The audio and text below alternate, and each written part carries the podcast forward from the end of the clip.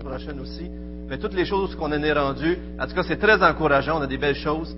Je vous reviens là-dessus la semaine prochaine. Mais continuons cette semaine en vous demandant quelles sont, vous croyez, selon les enfants, les histoires les plus connues de toute la Bible? Jonas, Jonas dans le grand poisson, hein? Jonas dans la baleine. Noé avec l'arche. Ça, c'est des histoires avec des grosses choses, là, puis des poissons, puis d'autres histoires que vous... Samson, ah, lui, était fort, puis il pousse les colonnes, puis tout s'écroule. D'autres histoires que les enfants connaissent. Adam et Ève, la création, bien sûr, quoi? Daniel. Qu'est-ce qui s'est passé avec Daniel, lui? Daniel et la fosse au lion. Probablement une des histoires les plus connues de la Bible. Et ce matin, on va regarder cette histoire-là. Au début, je pensais, oui, Michel, il est dans la Bible? Non. Hein? Il veut en dire un? Jean-Yves. Jean-Yves, tu veux le gêner, là. Ah, il est, en rouge aussi, hein? Jean-Yves, ça continue, on va t'envoyer dans la classe des ados.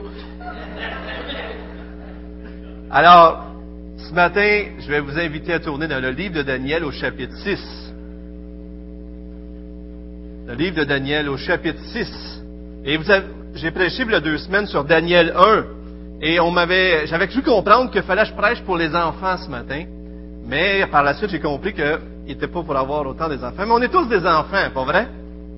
Fait que, mais je vais être un peu moins enfant peut-être ce matin. Ça vous dérange pas des fois quand je fais un peu de... Ah, c'est plat? Mais, est-ce que ça vous arrive dans votre vie de faire face à des choses qui vous font peur? Comme par exemple, vous avez une relation qui va pas bien, euh, vous êtes accroché avec une personne et vous avez peur d'aller la voir. Comme si quelque chose de dangereux ou de douloureux pourrait vous arriver ou que ça pourrait aller mal. Vous avez appris quelque chose sur votre santé, puis là, vous avez peur d'entendre la réponse du docteur, ou vous, vous, vivez quelque chose au niveau financier, puis vous dites, on n'arrivera pas, puis euh, ça vous arrive-tu, vous autres, de vivre des choses comme ça? Ça doit, hein? Ça arrive, hein? Ces peurs-là, des fois, nous paralysent. Avez-vous remarqué? S'il y a une peur qu'on vit face à une relation, des fois, on évite la relation parce qu'on a peur. C'est comme si cette peur-là pourrait nous manger. Hein? Alors ce matin, j'aimerais vous inviter à revoir l'histoire de Daniel dans la fosse au lion. Et j'aimerais vous inviter et vous demander à voir ces lions-là dans lesquels ils ont été jetés, en vous demandant, avez-vous des lions dans votre vie? Avez-vous un lion qui vous fait peur? Et que vous vous dites, je vais me faire dévorer? Alors, j'ai resté avec un petit peu d'enfant, là. Mais il n'y a pas de l'air très dangereux, lui, hein? Mais il est beau, hein? Catherine, elle a accepté de me le prêter. Et je vais inviter mon ami ici. Comment est-ce qu'on pourrait l'appeler? Léo. Ah, ben là, là.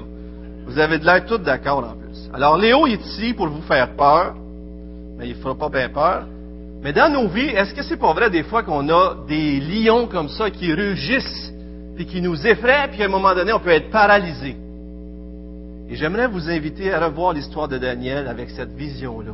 Regardez Daniel, cet homme-là qui marchait avec Dieu, mais qui a fait face au lion avec une foi extraordinaire.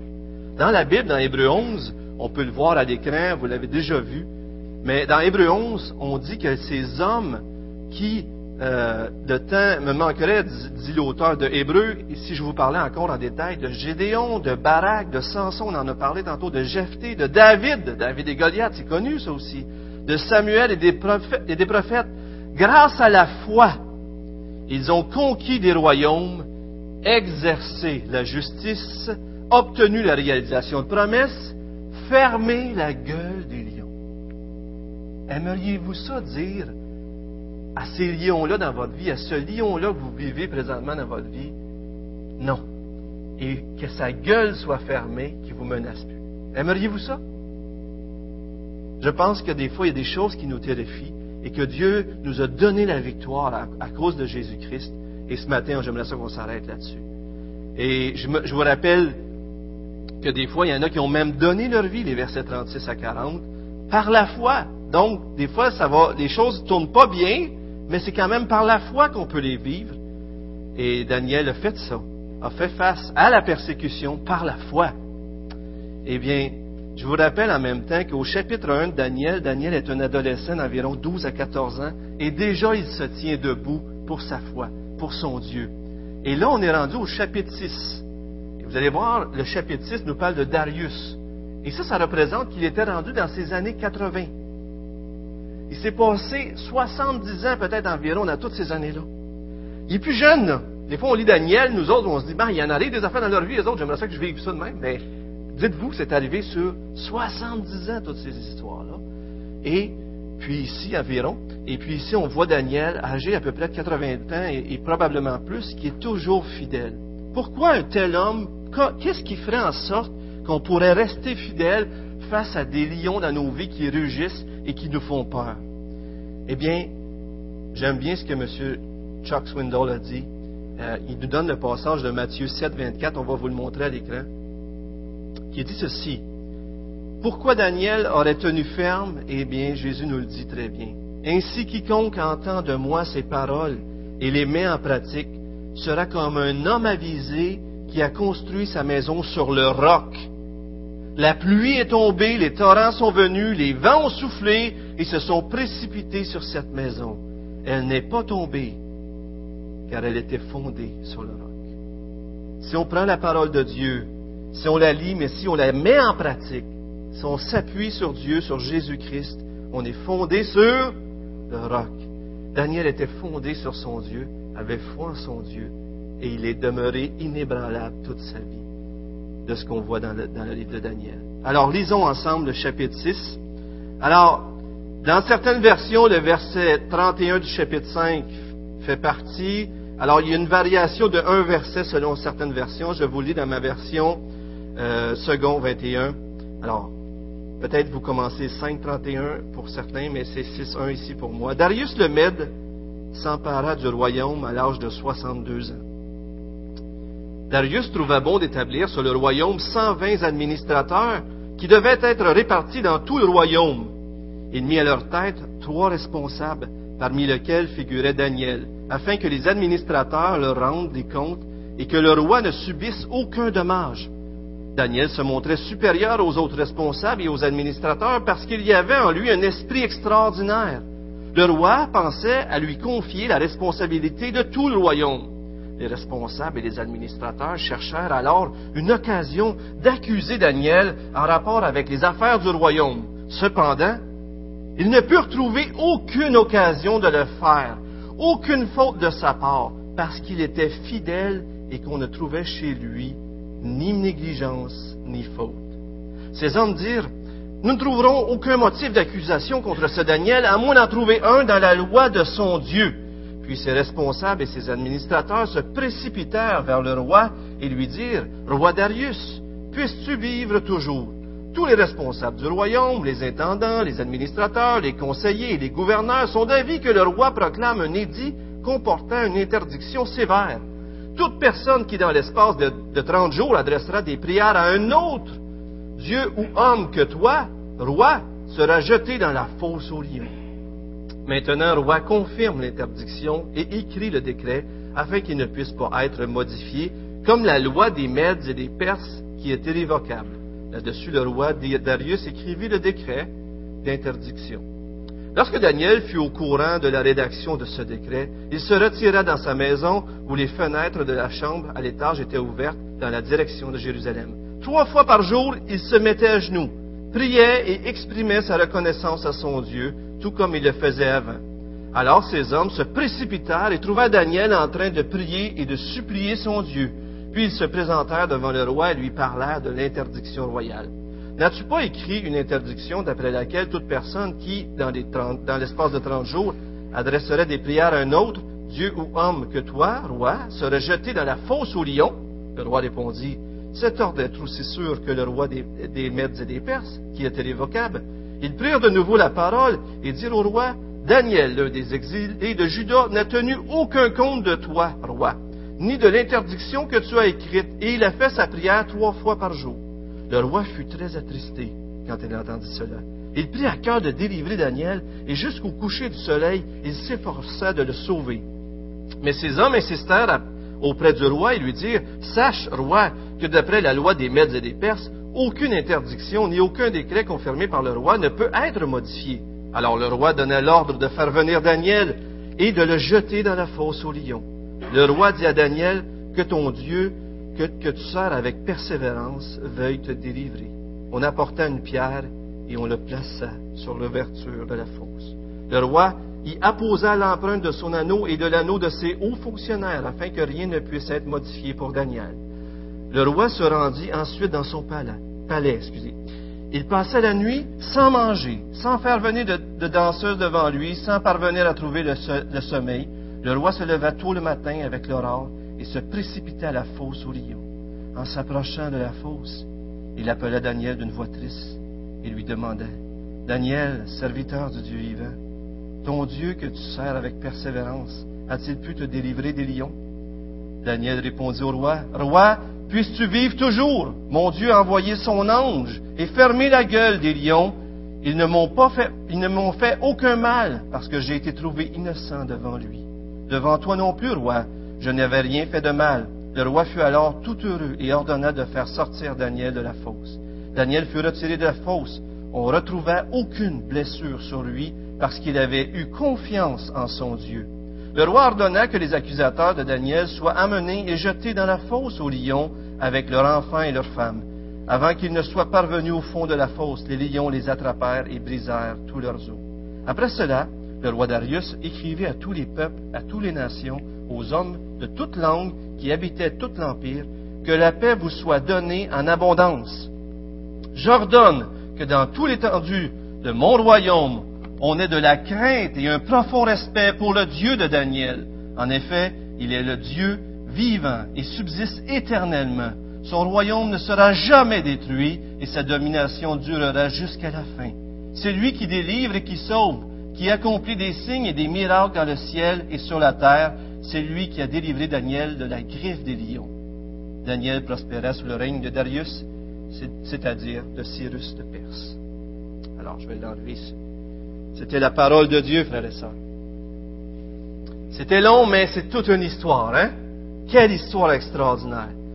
D'abord, qui est ce Darius? On ne retrouve aucune trace de lui dans l'histoire, mais il est fort possible que ce soit soit Gubaru, le gouverneur qui a été mis en place par euh, le roi Cyrus, ou tout simplement un deuxième nom pour Cyrus, le roi de Perse. C'était possible dans ce temps-là qu'il donne deux noms. Et quand un nouveau royaume s'établissait, c'était normal que le nouveau royaume, le nouveau roi, euh, la nouvelle autorité veulent bien gérer tout, tout ce qui se passait dans le royaume. Alors, lorsque vous lisez dans Esther, un autre livre de la Bible, on voit que dans ce royaume, il y avait 127 provinces. Alors, qu'est-ce que le roi Darius fait? Il établit 120 satrapes. C'est quoi des satrapes? C'était des gouverneurs, ceux qui prenaient soin de voir à toutes les choses pour le royaume, des protecteurs du royaume. Alors, il établit 120 satrapes. Et euh, on vient d'avoir des, élections. Il y avait 125 points de vote, je pense. Hein. Et puis, donc, euh, il y avait des, secteurs comme ça. Et, bien sûr, c'était sage pour le roi de reprendre les gens qui étaient déjà en place, non seulement pour maintenir des bonnes relations, mais en plus, les gens étaient au courant de tout. Et ça faisait que les impôts se rendaient aux bonnes places. Alors, c'était très stratégique de faire ça. Mais les autres gens, euh, quand ils ont vu que le, roi voulait établir euh, Daniel d'une façon spéciale, parce qu'il avait une intelligence spéciale, il voulait l'élever, qu'est-ce qui s'est passé? Qu'est-ce que les autres ont éprouvé? De la jalousie. Ça arrive-tu, ça, de la jalousie? Ça arrive-tu que des gens soient jaloux de vous? Ça arrive-tu? Ça arrive-tu que vous êtes jaloux? Oups, répondez pas. Ça se peut que ça nous arrive, hein? la jalousie. Cet homme-là était pour être établi par le roi parce qu'il était aimé d'une façon spéciale. Et les autres, ils n'aimaient pas ça. Vous souvenez-vous qui a été par jalousie, euh, qui a été cherché à le faire mourir et que Pilate a reconnu que c'était par jalousie? Souvenez-vous de ça, dans Matthieu 27? Jésus a été livré par jalousie, la Bible nous dit. Et vous allez voir, Daniel, a vraiment un personnage aussi spécial parce qu'on peut voir des traits avec Jésus Comme par exemple, c'est rare les personnages dans la Bible qu'on voit qu'il n'y a pas de péché. Mais Daniel, on ne reporte aucun péché de Daniel. Mais Jésus n'avait aucun péché aussi. Alors déjà, on peut voir des pistes que Daniel est aussi un modèle pour nous, une image qui pointe vers Jésus, mais vous allez voir tantôt, c'est encore plus frappant. Alors, il y a un méchant problème parce qu'ils de, ils sont jaloux, ils veulent le faire tomber, mais ils ont beau chercher dans sa vie, dans son administration, mais ils voient rien. Il est irréprochable. Non seulement ce qu'il fait, il fait bien, mais il fait tout ce qu'il a à faire. Fait qu'il ne fait pas de péché d'omission ou de commission. D'une façon ou d'une autre, il fait ce qu'il a à faire. Alors c'est extraordinaire. Fait que là, ils se disent, ouais, la seule façon pour le prendre, il faut que la loi du roi rentre en conflit avec la loi de son Dieu. Parce qu'on le connaît. Il va obéir à son Dieu coûte que coûte. Sommes-nous comme ça, frères et sœurs? Est-ce que les gens nous connaissent comme ça? Est-ce qu'ils savent que nous, Dieu est tellement important pour nous que les choses vont passer après lui coûte que coûte? Et si je vous poserais la question, si les gens feraient des recherches, si des, gens qui vous entourent feraient des recherches sur votre vie, est-ce qu'ils trouveraient des bébites? Est-ce qu'ils trouveraient des choses à, vous reprocher? Daniel était examiné à la loupe et ils n'ont rien trouvé. Et si on les examinerait, mettons si on regarderait notre ordinateur, si on fouillerait dedans, si on se ferait examiner dans nos relations au travail, ou dans notre couple, ou avec nos enfants à la maison. Des fois, le dimanche matin, on, peut être très gentil. Mais si vous m'auriez vu hier, vous vous dit, Oups, je me sens emporté hier. J'ai demandé pardon, j'ai réglé ces choses-là, mais le lion m'a mordu hier. Mais heureusement, Dieu guérit. Mais ça nous arrive-tu des fois? Et pourquoi Daniel était irréprochable, vous pensez? C'est quelqu'un qui vient l'esprit? Pourquoi Daniel était si irréprochable et intègre? Lynn, il avait la crainte de Dieu. Je pense qu'on va le voir dans le texte, il était centré sur Dieu. On va le voir plus loin, il priait trois fois par jour. Il était constamment pointé vers Dieu. Imaginez-vous un administrateur d'un pays, là. Imaginez-vous un des premiers ministres, puis qui s'arrête trois fois par jour pour aller prier. C'est un homme qui centrait sur Dieu et sa vie exprimait la ressemblance à Dieu parce qu'il aimait tellement Dieu qu'il lui ressemblait. Continuons, regardons. Alors, là, les gars, toute cette gang-là, ils ont une idée. On ne peut pas lui trouver rien de reprochable, fait qu'on se présente devant le roi. Puis là, c'est écrit dans certaines versions, je crois que tous se présentèrent devant le roi. Mais ce n'était pas tous, parce qu'il en manquait un au moins, hein? il manquait Daniel. Fait que là, ils disent au roi, ça paraît bien, hey, roi, c'était pas, c'était pas quelque chose euh, d'impossible dans ce temps-là, c'était une réalité que le roi était comme le représentant de Dieu sur la terre. Alors, il disait, fais un édit, puis que peu importe les gens de tout, ton royaume, il faut qu'ils t'adorent toi seul pendant 30 jours. Et s'il y a quelqu'un qui adore un Dieu ou un homme autre que toi, il va être jeté dans la fosse au lion. Euh, ceux qui connaissent le livre de Daniel savent qu'un peu plus tôt, les amis de Daniel ont été confrontés à quelque chose comme ça, une statue en or, puis jetés dans la fournaise. Si les Babyloniens, eux autres, faisaient périr les gens dans une fournaise de, feu, les euh, et les Perses, eux autres, ils étaient jetés au lion. C'était deux choses. Les Mèdes et les Perses, il semble qu'il y avait un dieu feu, alors ils offraient des, ils des sacrifices à leur dieu à travers le feu. Fait que pour eux autres, juger à travers le feu, ça ne fonctionnait pas. Mais pour eux, il dit, écoute, on veut t'honorer, dans un certain sens, le roi doit avoir pris ça comme ça, ils veulent m'honorer, ils veulent que tout le monde reconnaisse mon autorité sur tout le royaume. Alors, ben, ça a bien de l'allure, votre affaire, si vous êtes tous d'accord de toute façon. Il signe ça. Et voyez-vous, lorsqu'un roi signait le décret dans ce temps-là, il signait comme il était représentant de Dieu. Fait que quand c'était signé avec un sceau, on ne pouvait pas le défaire. Parce que c'était comme si Dieu, les dieux avaient parlé. Défaire ça, c'était, ça marchait pas. Fait que le, roi signe ça, il embarque dans leur manigance sans le savoir. Et puis là, ça continue. Bien sûr, lui, Daniel, ce qu'on voit, verset 10 à 11, il bronche pas d'un poil. Incroyable. Sa fenêtre est ouverte et trois fois par jour, il va pour prier et il se, il Je pense que vous avez une image ici de Daniel qui euh, priait trois fois par jour. Daniel devait le savoir qu'il va se faire prendre à un moment donné. Et il savait qu'un bout de ligne, qu'est-ce qui était pour arriver? C'était pour être, bien sûr, l'exécution. Mais il demeure fidèle. Daniel trouve sa sécurité en Dieu. Il se tourne vers Dieu constamment. Voyez-vous, Daniel avait trois choix. Arrêter de prier, hein? Prier dans sa tête? On est-tu déjà arrivé au restaurant, puis euh, on, prie, on fait, il fait comme, oh, j'ai prié vite, vite. C'est correct, je comprends que des fois, mais tu sais, des fois on est gêné, puis on veut pas trop prier parce que c'est gênant. il y a des lions partout, les amis. On s'en rend pas compte, mais il y en a aussi dans notre vie. Mais Daniel, il avait le choix de pas prier, de prier dans sa tête ou de continuer comme si rien n'était. Mais pensez aux conséquences. S'il n'aurait pas prié, s'il n'aurait pas prié ou prié dans sa tête, qu'est-ce qui serait arrivé? Qu'est-ce qui serait arrivé? Avez-vous des idées? L'histoire ne serait même pas là. Hein? On n'aurait pas de cette histoire-là. Et Dieu, est-ce qu'il aurait été glorifié? Est-ce que les gens alentour de Daniel et dans tout le royaume, et encore aujourd'hui au 21e siècle, sauraient, les gens sauraient que Dieu est vivant et qu'il sauve ceux qui se confient en lui? Daniel a fait le choix de suivre. Et les conséquences ont été grandes de faire ou pas le faire. Et si ça aurait été nous, qu'est-ce qu'on aurait fait? Lui, euh, si on dit de hein, Jean-François, je te dis, tu vas faire face à, notre ami ici, va prier à haute voix devant tout le monde, il n'y a aucun problème. Mais si ça aurait été des vrais lions, vous avez vu déjà des vrais lions? Puis quand ils rugissent, hein? on, entend le tonnerre, là, puis il n'y a personne devant nous, on fait juste entendre le tonnerre, puis ça nous ébranle. Puis un, lion, quand ça rugit, hein? Ouh. on va faire face au lion. Daniel lui dit non, moi je vais honorer le, mon Dieu. Le psaume 55, rapidement, je vous dis qu'il communique cette idée de prier trois fois par jour, mais je vous amène à lire un roi 8, 48, 49 qu'on vous met à l'écran. Et, et qu'il dit ici pourquoi il priait dans la direction de Jérusalem. C'est que Salomon avait institué cette idée-là que si un jour le peuple de Dieu serait euh, déporté en exil, il prierait, puis s'il prierait en direction de Jérusalem, Dieu l'écouterait. Alors Daniel fait exactement ça. Et vous avez le texte devant vous ici.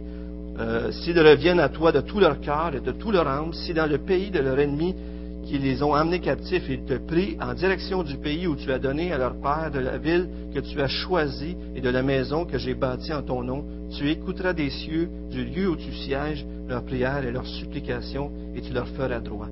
En d'autres mots, Daniel, en priant vers Jérusalem, exprimait l'espoir de revenir que le peuple de Dieu revienne dans, son pays. L'autre chose qui pouvait être exprimée certainement par ces prières-là, c'est qu'il restait centré sur Dieu continuellement. Extraordinaire, hein? Aujourd'hui, savez-vous comment moi, personnellement, je le mettrais, ça? On dit des fois, pourquoi qu'on prie au nom de Jésus? Je ne partirai pas pour tout expliquer ça, parce que ma fille me demandait ça des fois, pourquoi qu'on prie au nom de Jésus? Mais tout passe par Jésus. Enlever Jésus, et c'est juste le jugement qui nous reste devant Dieu. On est d'accord, etc. Et, toutes les promesses sont oui en lui.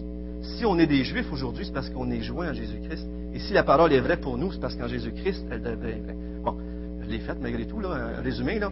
Mais ce que je veux juste dire, c'est que avoir les yeux dans la direction du temple, pour nous, le temple, c'était où? C'était la présence de Dieu. Pour nous, c'est de se tourner vers Jésus-Christ, vers son œuvre à la croix, vers la parole. Pour nous, c'est ça, avoir les directions. Mais regardez, Jésus dans le Nouveau Testament, il dit au Père, je ne te prie pas de les ôter du monde, mais de les garder du malin. Dieu ne nous a pas enlevé les lions alentour de vies. Mais il là, il est avec nous. C'est ça qu'il nous promet, d'être avec nous et de nous en délivrer par sa grâce. Alors, M. Swindoll a dit, on est peut-être dans un monde où c'est Satan qui règne, mais si nous appartenons à Dieu, nous ne sommes jamais entre les mains du diable. C'est beau, hein? je le redis.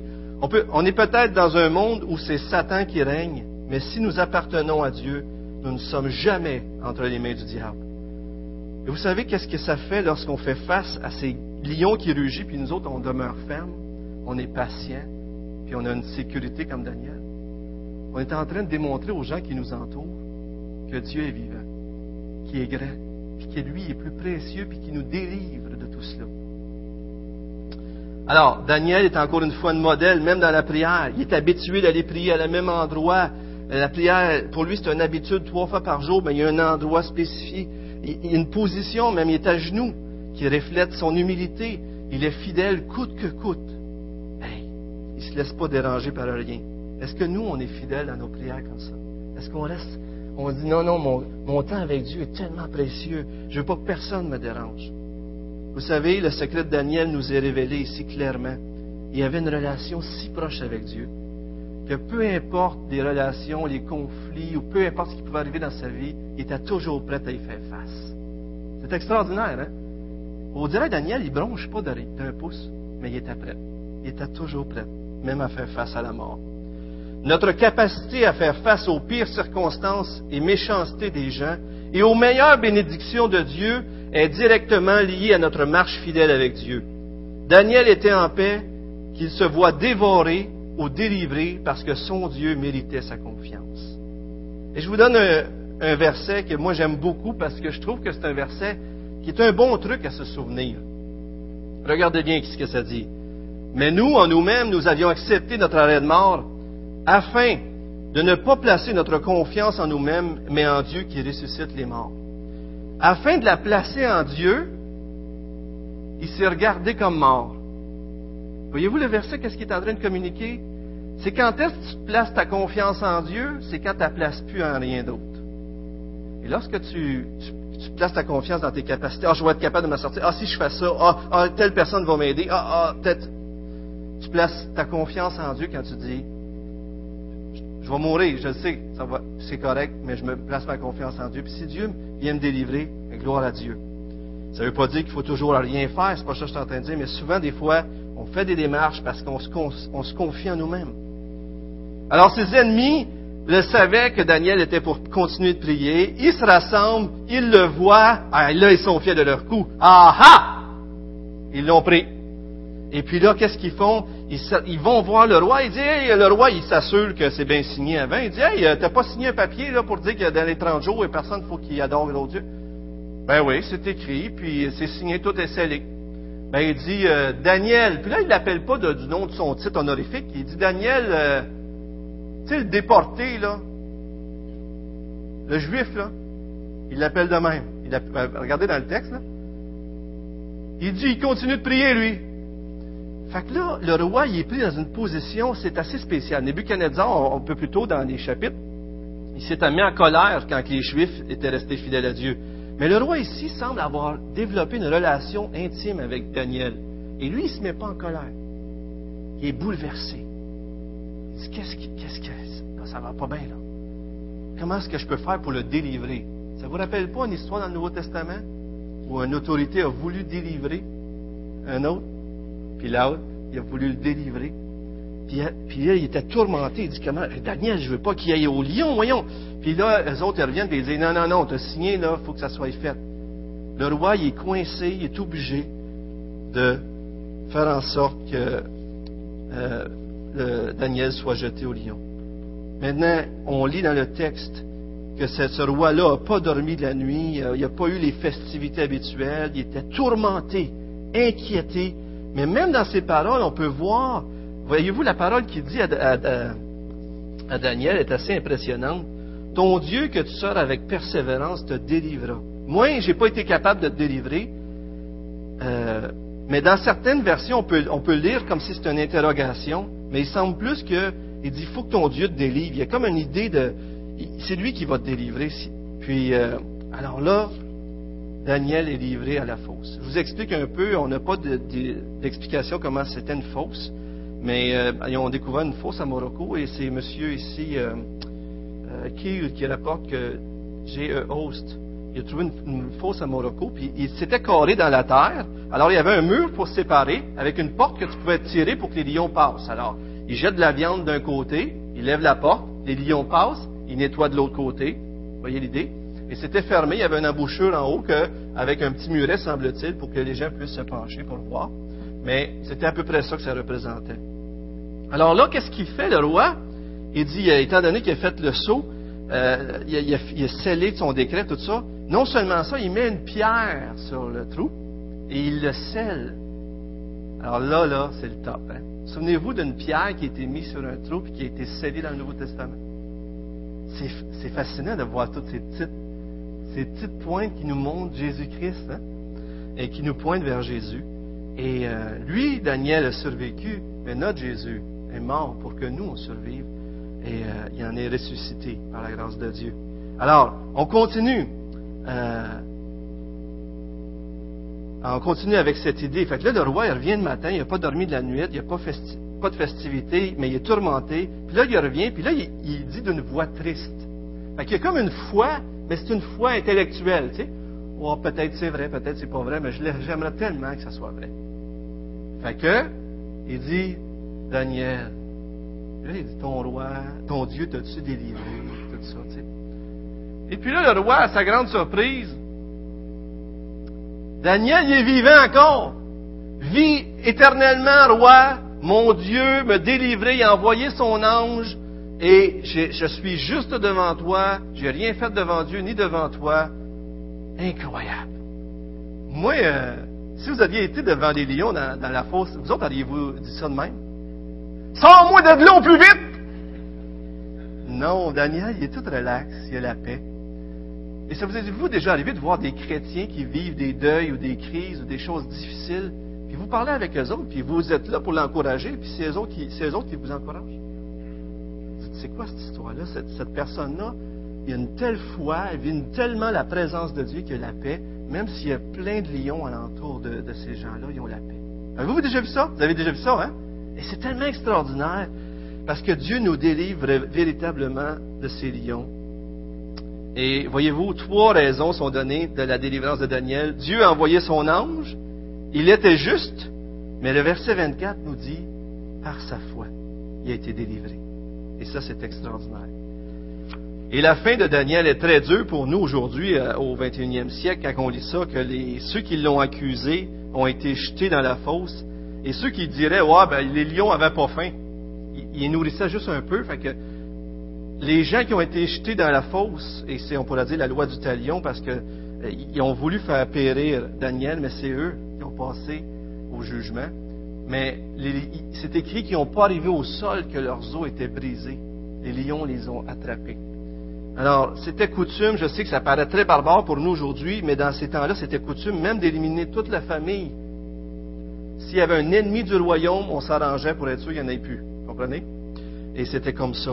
Mais regardez un texte qui peut nous faire réfléchir sur la façon dont on accuse les gens nous-mêmes des fois. Un texte dans Deutéronome. Regardez bien le texte. Lorsqu'un témoin à charge va se dresser contre nous, tu vas faire un examen, tout ça, tu vas, euh, si mettons quelqu'un t'accuse contre un crime, alors les deux hommes en contestation vont se présenter devant l'Éternel, les sacrificateurs, les juges vont, vont faire un examen, une enquête sérieuse, les témoins vont rendre leur témoignage, qu'est-ce qu'il a fait à son frère? Alors, vous le traiterez, si c'est faux, là, ce qu'un témoin dit, alors vous le traiterez comme il avait dessein de traiter son frère. Tu es expert, excusez, ainsi le mal du milieu de toi, je m'excuse. Voyez-vous, si admettons j'arriverais et je dirais, Jérémie, il a fait telle chose, faut que Jérémie euh, y aille en prison une semaine. Selon la loi des Écritures, pour que j'arrête d'accuser de même à tort, si c'est faux, je devrais aller en prison une semaine.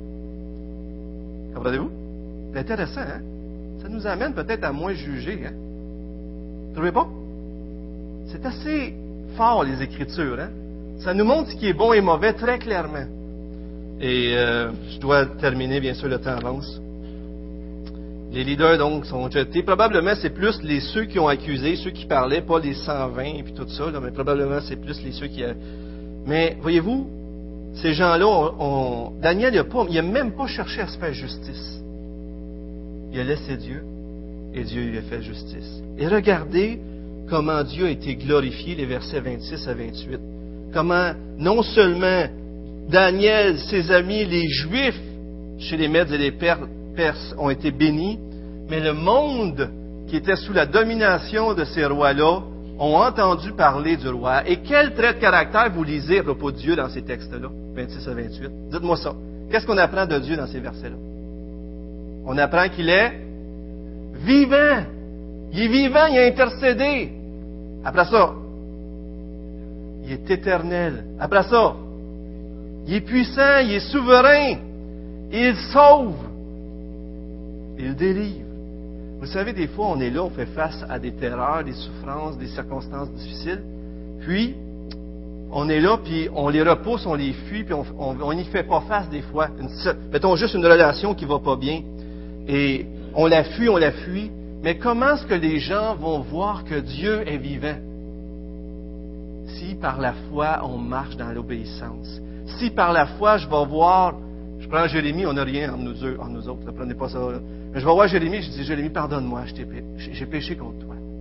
Jérémie me pardonne. C'est là que les gens alentour vont dire Dieu est vivant. Voyez-vous? Et c'est lorsqu'on va être, on va vivre des problèmes de santé, mais qu'on va demeurer en paix, parce qu'on sait que Dieu va intervenir. Les gens vont voir que Dieu est vivant, que Dieu ferme la bouche des lions. Et, et voyez-vous, pour qui pourriez-vous être une lumière dans votre entourage? Si, dans la circonstance que vous vivez, tantôt je vous ai demandé, avez-vous des lions, si vous faites face à vos lions avec la foi, vos enfants, vos frères et sœurs, les, circonstances difficiles que vous avez dans vos vies sont des moyens que Dieu veut utiliser pour faire connaître sa gloire. Croyez-vous ça? Peut-être vous avez un, lion dans votre salon sur votre divan qui a les yeux sur votre livret de chèque et vos cartes de crédit, puis qui est en train de digérer toutes vos économies. Peut-être c'est ça que vous vivez. Peut-être il y a un lion qui, qui, est en train de grogner dans une de vos relations personnelles avec quelqu'un, puis ça fait des semaines que ça dure, vous n'avez pas été réglé ça.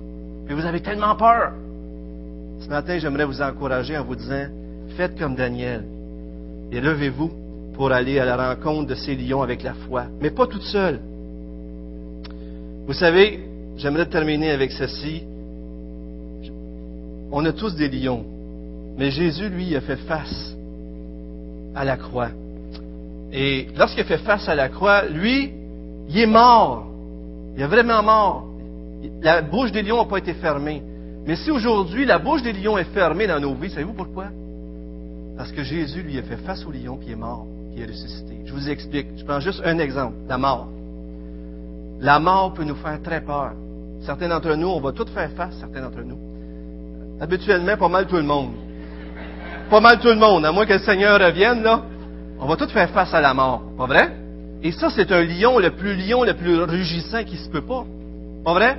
Mais parce que Jésus est mort, notre Daniel est mort dans la fosse, sur la croix. Il a transformé tous les lions qui nous font face et toutes ces circonstances-là, il les tourne pour notre bien. Pas vrai? Tout concourt au bien de ceux qui, qui aiment Dieu. Donc, si vous avez donné de votre vie à Jésus-Christ, la mort, ça ne devient pas un jugement éternel dans la souffrance. La mort, ça devient la porte dans la félicité, dans la présence de Jésus-Christ. Et on pourrait prendre toutes vos relations et toutes ces circonstances difficiles pour dire que toutes ces choses-là, si vous y faites face avec Jésus-Christ, vont être transformées pour la gloire de Dieu. Avez-vous un lion? Dieu va fermer sa bouche à cause de Jésus-Christ. Prions ensemble. Seigneur, merci de la patience de tous ici pour cette belle matinée. Il y avait beaucoup de choses. Mais Seigneur, on veut, se souvenir que dans nos vies, s'il y a des lions, tu es mort sur la croix afin que leur bouche soit fermée et qu'on ait la victoire, Seigneur, en toi. Merci d'être mort. Merci d'être notre Daniel. Et Seigneur, en ayant les yeux sur toi, on va devenir de plus en plus comme Daniel, des, des hommes et des femmes intègres parce qu'on va être en amour avec toi. Donne-nous, Seigneur, de rester continuellement dans une relation profonde avec toi. Et dirige pour que, Seigneur, on soit transformé et qu'on marche par la foi. Je nous remets entre tes mains, Seigneur, et touche le cœur de tous ici. Et s'il y a des gens qui ne t'appartiennent pas encore, Seigneur, je te supplie que si c'est le lion de peur de perdre quelque chose, de donner quand ils vont donner leur vie à toi, qui les menace, fais-leur réaliser que tu as tellement plus à offrir que tous ces lions, Seigneur. Seigneur, on se remet entre tes mains et merci de fermer la gueule des lions. Au nom de Jésus. Amen. Jean-François, excuse-moi.